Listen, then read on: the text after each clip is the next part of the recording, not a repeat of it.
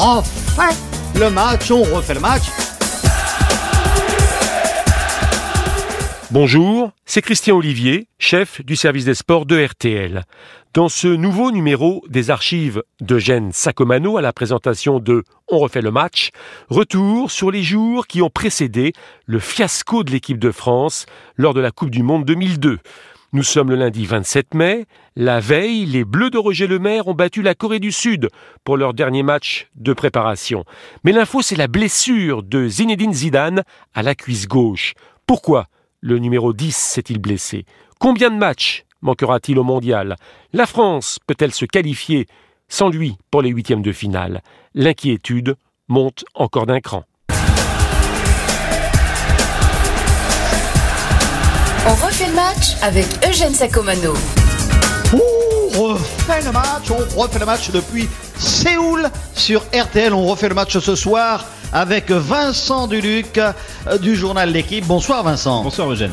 Avec Gian Pietro Agus de la Gazette dello Sport. Buonasera. Buonasera Eugène et à tutti. Et avec Fabrice Jouot, également du journal L'équipe. Bonsoir Fabrice. Bonsoir Eugène. Et notre ami Gilles Verdès du Parisien. Bonsoir Gilles. Bonsoir Eugène. Alors bien entendu, l'information ce soir, c'est la blessure confirmée de Zinedine Zidane avec son indisponibilité. Nous parlerons également euh, de la façon dont va jouer l'équipe de France sans Zidane, car maintenant c'est une certitude. Nous évoquerons bien entendu le match contre les Coréens d'hier. Nous parlerons aussi de l'avenir immédiat, de la préparation du match de cet après-midi. Bref, vous le voyez, un sommaire comme d'habitude extrêmement chargé pour on refait le match. Alors messieurs, on refait le match euh, sans Zizou, le pauvre, mais avec Zizou dans, dans, dans l'émission. Alors, les toutes dernières nouvelles, Gilles Verdez, c'est vrai qu'il ne sera pas là au moins pour les deux ou trois prochains matchs. hein. Mais c'est vrai Eugène, on a beau refaire le match sans Zizou, c'est plus le même match. hein. donc euh, deux ou trois matchs, probablement le premier tour sans Zidane. La France va devoir s'adapter et ce sera sans doute très difficile. hein. Oui, Vincent Duluc, on a la confirmation maintenant. On nous le disait d'ailleurs pratiquement tous dès ce matin. Il loupera les, les trois premiers matchs. Disons que Eugène, on- on l'avait même écrit nous à l'équipe dès, dès ce matin, quand même, euh, quand même le préciser. Oui, c'est vrai. Mais on n'est peut-être pas certain, on n'est pas sûr encore qu'il rate les trois, proches- les trois prochains matchs. Il y a peut-être encore un petit doute à ce niveau. Mais de toute façon, il faut effectivement dès à présent euh, réapprendre à vivre sans Zidane. Ça sera pas la première fois. On peut se souvenir qu'à la Coupe du Monde 98, il avait manqué deux matchs et demi.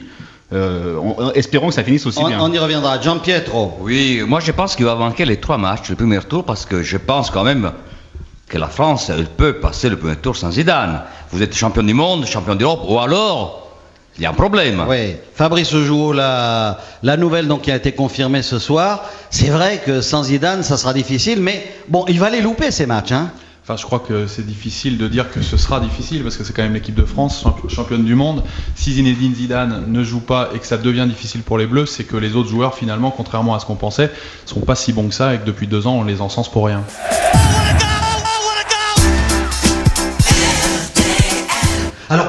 S'est-il blessé, Zizou?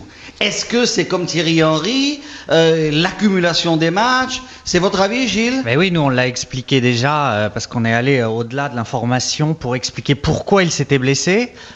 C'est vrai que depuis le 15 mai, si on le suit à la trace, c'est très compliqué. Il a eu Alors, beaucoup de sollicitations. pourquoi il s'est blessé. Ligue des champions le 15 mai. Il est allé ensuite légitimement fêter ça à Madrid, voir sa femme qui accouchait de Théo à Marseille. Il est reparti à Roissy, puis au Japon en stage. C'est trop pour un seul homme, C'est trop. Sa musculature n'a pas tenu. C'est trop, non, non, euh, je pense Vincent pas. Moi, je pense pas que ça soit trop. Je pense qu'il est indispensable et normal qu'un joueur comme Zinedine Zidane, tout au bout d'une saison, dispute un dernier match de préparation avant de, avant de commencer une phase finale. Mais Vincent, c'est que les saisons sont mal faites. Les saisons sont Oui, trop longues. Les rejoue. hommes ne peuvent Il plus tenir. peut- Peut-être qu'il aurait joué qu'une mi-temps ou une heure, mais il fallait qu'il rejoue une mi-temps ou une heure. C'était la moindre des choses. Bien entendu, mais c'est en amont que ça s'est passé. Il s'est blessé parce qu'il était fragilisé. Ben, à ce moment-là, euh, je crois que je suis pas tout à fait d'accord avec Gilles parce qu'à ce moment-là, ça vaut pour tous les joueurs, euh, tous les joueurs qui ont disputé une saison aussi longue que Zinedine Zidane. Il y a les autres équipes aussi, hein, les joueurs dans les autres équipes. Oui, ça, on voit que les Allemands, les Anglais, les Italiens un peu ont quelques petits soucis. Les Italiens, Alors, Pietro. alors, il faudrait, si je suis Gilles, que la France soit protégée.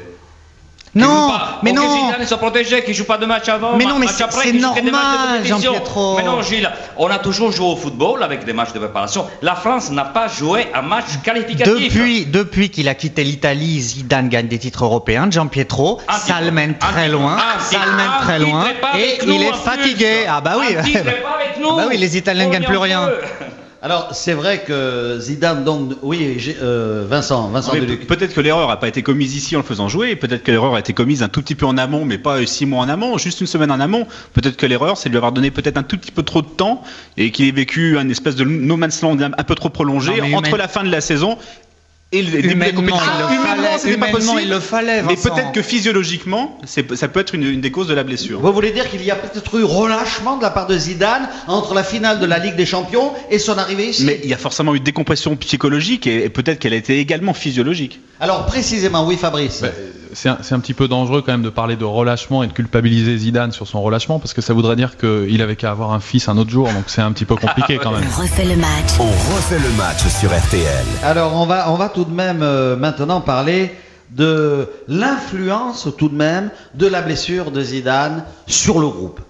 Vincent Duluc, qui suivait pour l'équipe régulièrement l'équipe de France, est-ce que co- comment les, les joueurs ont pu recevoir euh, cette nouvelle de l'absence de Zidane Mais je pense que c'est toujours pareil. Si on, leur- si on leur dit Zidane est absent pour 4 matchs, ça va être terrible. Si on leur dit Zidane est absent pour un match ou deux, ça va aller. C'est à peu- ça- je pense que ça se situe à peu près dans cette fourchette-là, euh, le degré d'inquiétude du groupe. Verdez, le Parisien, Zidane, c'est très peu de défaites en équipe de France. hein. deux défaites. Euh, c'est très très Enfin, peu. sur les C'est 4 en tout. 4 en tout. peut-être quatre en tout, oui. Euh, Deux sur la dernière année, peut-être depuis l'Euro. Exactement. Avec lui, la France ne perd pas. Est-ce que la France va pouvoir digérer son absence, passer ce premier tour qui est beaucoup plus difficile qu'en 98 C'est la grande question, ça, quand même. Vincent, euh, pardon, Fabrice Jour. Oui, moi je pense que les joueurs euh, sont des professionnels. Ils ont l'habitude en club euh, d'avoir d'autres des joueurs blessés euh, parmi leurs coéquipiers. C'est la même chose. Ils ont été un petit peu déçus, mais maintenant Sauf ils sont tout à fait Sauf mobilisés. que Fabrice Zidane, Zidane, chaque jour progresse, devient meilleur. Il est intouchable, c'est le meilleur joueur du monde. Oui. Alors est-ce que la France va Oui, digérer mais- son oui, absence enfin, si, si vous résumez, enfin si ça, ça peut être euh, l'opinion du Parisien, il n'y a pas de problème. Mais si vous résumez l'équipe de France à Zinedine Zidane, autant rentrer tout de suite à la maison. On va être éliminé par le Sénégal, l'Uruguay et le Danemark, qui sont des petites nations du football. Donc moi je crois que pour les coéquipiers de Zidane, bon c'est un petit coup au moral, mais c'est vite oublié. Luc. Oui, d'abord parce que ça fera le bonheur d'un autre. Ensuite, mais en fait, quand même, je pense que ce qui s'est passé, c'est qu'il y, a- il y a quand même un impact psychologique de cette, de cette absence, dans le sens où depuis la blessure de Pires, on a l'impression qu'il y a tout un petit faisceau de petites choses qui tournent du mauvais côté. Ouais, Donc, ça, c'est inquiétant. Donc c'est avez un- raison de souligner c'est- ça, c'est peut-être un petit peu le sentiment euh, non exprimé que la chance est peut-être en train de tourner. Ouais. Mais, mais c'est un sentiment un peu irrationnel qui est très difficile. Vous pensez à- que ce n'est qu'une affaire de chance, Vincent? Non, je dis pas ça. Simplement, on sait qu'en 98 et en 2000, pour être champion du monde et champion d'Europe, il a fallu être plus fort que les autres, mais il a fallu aussi avoir un peu plus de chance que les autres. Et sans la chance, c'est difficile. Et moi, je... Gian Pietro. Est-ce à que vous cherchez des La alibis Gazzetta dello Sport. Est-ce que vous cherchez des alibis? Non, mais on Ah, parce qu'on dirait, on dirait que vous dites, ouais, là, on a des blessés, on n'est pas très bon parce qu'il manque Zidane. Une équipe, c'est une équipe, c'est pas un joueur. On refait le match. Eugène Sacomano sur RTL.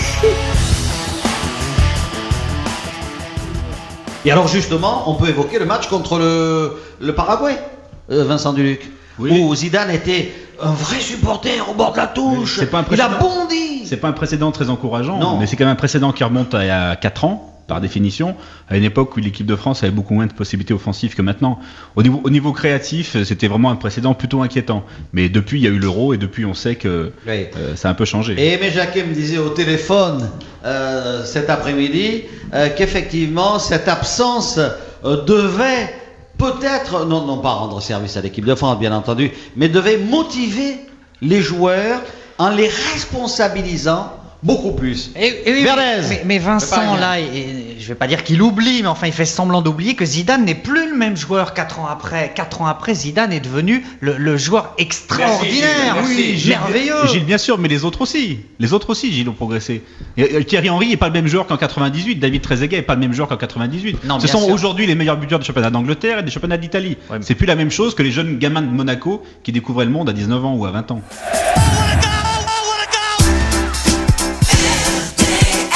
Alors donc, euh, l'influence sera... Bon, c'est vrai que c'est difficile de se passer de Zidane, mais pendant trois matchs, on, peut dire, même ce soir, on peut l'affirmer, il ne sera pas présent pour les matchs de qualification dans le groupe. Et euh, s'il doit revenir, il reviendra pour les huitièmes de finale. Et si la France, attention, là aussi, hein, les huitièmes de finale, il faut y être, Fabrice Jouot. Là, la route n'est pas dégagée. Oui, enfin, si la France ne se qualifie pas pour les huitièmes de finale, c'est sans doute le plus grand désastre euh, de l'histoire du tenant du titre en Coupe du Monde. Euh, avec l'équipe championne d'Europe, championne du monde en, titre, dans ce groupe-là, qui est pas le plus difficile, qui est un groupe quand même compliqué mais pas difficile, si vous vous qualifiez pas, c'est que vous aviez rien à faire là. Attention, un peu plus difficile qu'en 98 quand même, où nous avions dans le groupe la... Beaucoup plus difficile. Beaucoup plus. L'Afrique du Sud, l'Arabie Saoudite. Donc, et tout ça. 98 est exotique. Cette cette année, c'est quand même vaguement sportif, mais effectivement, ça n'a rien à voir avec un. Je suis d'accord avec Fabrice, ça n'a rien à voir avec un premier, avec un premier Fabrice, tour d'Euro, par exemple. Ne surestimons pas le Sénégal, qui en France jouait d'une grande cote, mais il faut quand même rappeler que c'est une équipe qui vient d'émerger sur la scène africaine, que la Coupe d'Afrique des Nations n'est pas une grande compétition, et que le Sénégal est peut-être un peu surcoté en France. Voilà, et que le Sénégal, s'est beaucoup entraîné sur les plages, dans des boîtes de nuit, ils ont été un peu en vacances pendant Non mais attendez, comment ça la Coupe Voilà. d'Afrique n'est pas une grande compétition Il a, il a pas, il a Euh, pas. Eugène, la oui. Coupe d'Afrique n'est pas une grande compétition. La Ah Coupe bah, d'Afrique n'est pas une grande compétition. D'ailleurs, le, le plus grand pays dans l'histoire de la Coupe d'Afrique, c'est l'Égypte. Donc ça prouve bien que l'Égypte étant très peu présente en Coupe du on Monde, deux fois dans son. Cameroun. On va voir où va aller le Cameroun qui a remporté la Cannes. Peut-être que Gilles préfère. Peut-être qu'il c'est vrai. Le match, on refait le match. Quatre jours plus tard, plus personne ne rigolera lors du match d'ouverture face au Sénégal. Merci d'avoir écouté ce grand moment de radio signé Eugène Sacomano. Si vous avez aimé, n'hésitez pas à en parler autour de vous, à le partager. Retrouvez On refait le match sur l'application RTL, rtl.fr et sur toutes les plateformes partenaires. Quant à moi, je vous donne rendez-vous tous les samedis de 18h30 à 20h dans On refait le match. À très vite.